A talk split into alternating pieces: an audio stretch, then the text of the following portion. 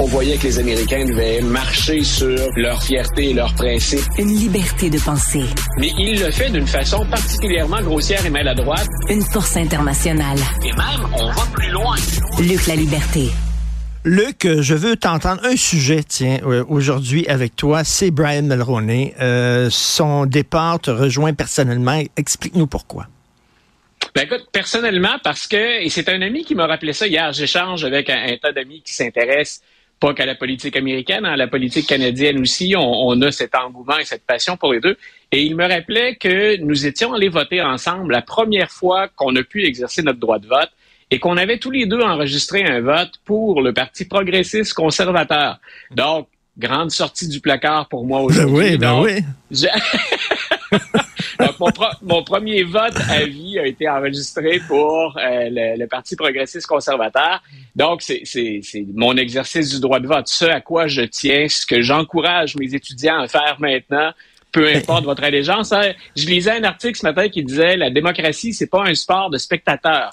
Il euh, faut participer, il faut s'impliquer. Et non seulement j'avais voté pour les progressistes conservateurs, c'est le seul parti pour lequel j'ai travaillé dans ma vie. Quand je dis travailler, pas rémunéré, mais j'avais fait du bénévolat pour deux élections, je crois. Donc, moi, j'ai acheté ce projet, puis on pourra faire le lien avec le reste, mais j'avais acheté ce projet à l'époque de beau risque. Est-ce qu'on est capable de réintégrer le Québec dans, ben dans l'enthousiasme? C'était la formule. Euh, je suis de ceux qui avaient acheté ça et qui y ont cru. Donc, euh, quand je dis que ça, me touche ou ça me rejoint au plan personnel, c'est, c'est carrément mon, histoire de, de, vote ou de manifestation donc dans les boîtes de scrutin. Et Luc, j'y avais cru moi aussi. Et lorsque j'ai entendu à la radio que Mitch était mort, j'étais catastrophé, vraiment, en, disant ben là, on fait quoi? C'est quoi la suite? Et là, on est, on est dans l'après-Mitch là encore là. Écoute, j'ai été, puis je, suis encore, j'ai été longtemps un souverainiste, mais un souverainiste, j'ai envie de te dire, pragmatique. C'est-à-dire que dans ma tête, quand on crée le Canada, c'est une union économique d'abord et avant tout.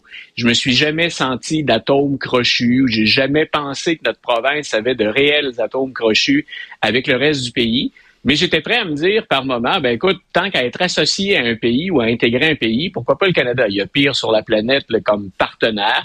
Donc, j'étais prêt, dans la mesure où on satisfaisait les exigences du Québec, à dire, nous faisons partie de ce pays-là, mais en se rappelant pourquoi il a été créé. Il n'y a pas de très, très grande valeur commune autour desquelles on va se regrouper dans le Canada.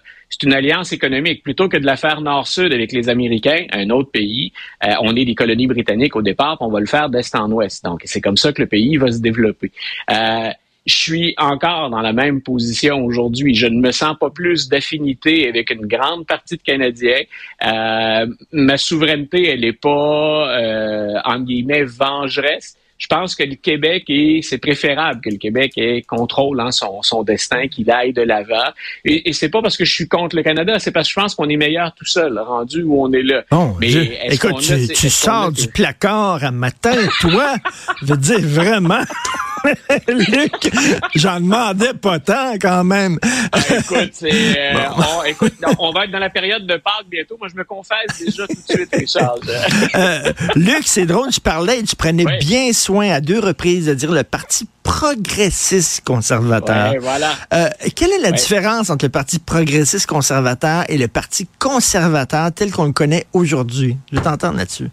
Ben, écoute, j'ai beaucoup de difficultés avec les conservateurs aujourd'hui et c'est pas tant au plan économique. Il y a des moments, je pense entre autres à quand Stephen Harper va se présenter. Euh, je pense qu'il y a des périodes dans notre histoire où il y a des moments précis de l'histoire où au plan économique, on se doit euh, d'effectuer des coupures, de, de, de recouper, hein, de regrouper des services.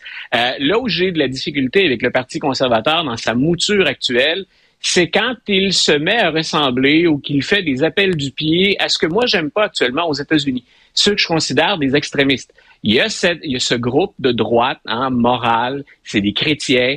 Ce sont des gens qui, et je respecte ces valeurs-là, donc ont la, la foi dans leur vie, mais c'est cette idée de l'imposer au reste d'un pays ou au reste de leurs concitoyens qui me déplaît. Et c'est ce que je n'ai pas aimé avec M. Harper, même si je pense hmm. qu'il a fait un beau travail pour garder cette aile-là sous contrôle ou en tout cas limiter son, son expansion, ses manifestations. M. Poiliev, il semble un peu comme Stephen Harper, euh, jouer le même jeu. Et je n'aime pas personnellement, là, ça pourrait être plus complexe que ça, mais c'est c'est ce qui me, au plan moral, je répète, au plan social, c'est ce que chez les conservateurs j'aime moins actuellement. C'est ce qui me déplaît. Sinon, très souvent, comme c'est le cas provincial, mon vote est à prendre. Je peux avoir des convictions à certains égards, mais il y a des contextes dans lesquels on vote également. Puis, pendant des années, voter progressiste conservateur, ça pouvait me sembler être une bonne option à mon goût, à moi, en raison de ce que je viens de te dire, moins récemment. Euh, il y a des gens qui avaient peur des États-Unis. On est une petite souris à côté d'un gros éléphant. Euh, Monsieur Malroney a dit non, on va faire affaire avec eux. Il va avoir un, contrat de libre-échange, un accord de libre-échange. C'était très euh, audacieux à l'époque, Luc. Oui, puis on oublie que c'est allé de pair aussi avant même de mettre en place le libre-échange. Ça allait de pair avec des mesures environnementales. Rappelle-toi des, des, fameuses pluies acides. Euh, Rappelle-toi qu'on avait parlé des Grands Lacs aussi. Donc, on n'associe pas hein, d'entrée de jeu euh, Ronald Reagan et euh, Brian Mulroney à, à, la lutte pour protéger l'environnement. N'empêche que c'est une des choses qu'on va mettre de l'avant. La problématique va être suffisamment importante pour qu'on aille au-delà des problèmes gauche-droite pour dire, écoutez, on, est en train de saboter nos ressources ou on atteint un point de non-retour. Et dans les deux cas, il y a ça qu'on négocie aussi quand on, assiste au Shamrock Summit, à cette rencontre entre M. Mulroney et M. Reagan ici, chez nous, à, Québec. Euh, on oublie souvent qu'on a parlé de ça. Donc, il y a ce libre-échange, mmh. il y avait cette proximité entre les deux hommes on en a fait un peu un spectacle, on a joué mhm. là-dessus, on a ajouté un peu de guimauve à ça, mais il y a une réelle complicité ah entre les deux hommes et entre les deux entre les deux pays. Écoute, euh, j'ai déjà soupé euh, une fois avec M. Mulroney, puis il me parlait de l'amitié qu'il avait pour euh, Ronald Reagan, Ron. il l'aimait vraiment beaucoup. En tout cas, mesdames et messieurs, Luc la liberté qui était toujours tiré à quatre épingles, s'est mise à nu aujourd'hui pour vous, pour ce vendredi. C'est très bien. tu peux aller te rhabiller maintenant, tu as un cours à donner, Luc. Merci beaucoup. une bonne fin de semaine, Allez, bon week-end. Merci à l'équipe formidable avec qui je travaille. Je vous aime beaucoup, vous apprécie énormément. Marianne Bessette à la recherche, euh, Florence Lamoureux à la réalisation, la mise en onde, Jean-François Roy. Il y avait aussi Jean-Philippe Leroux. Merci beaucoup. Euh, bon, on se parle au prochain épisode.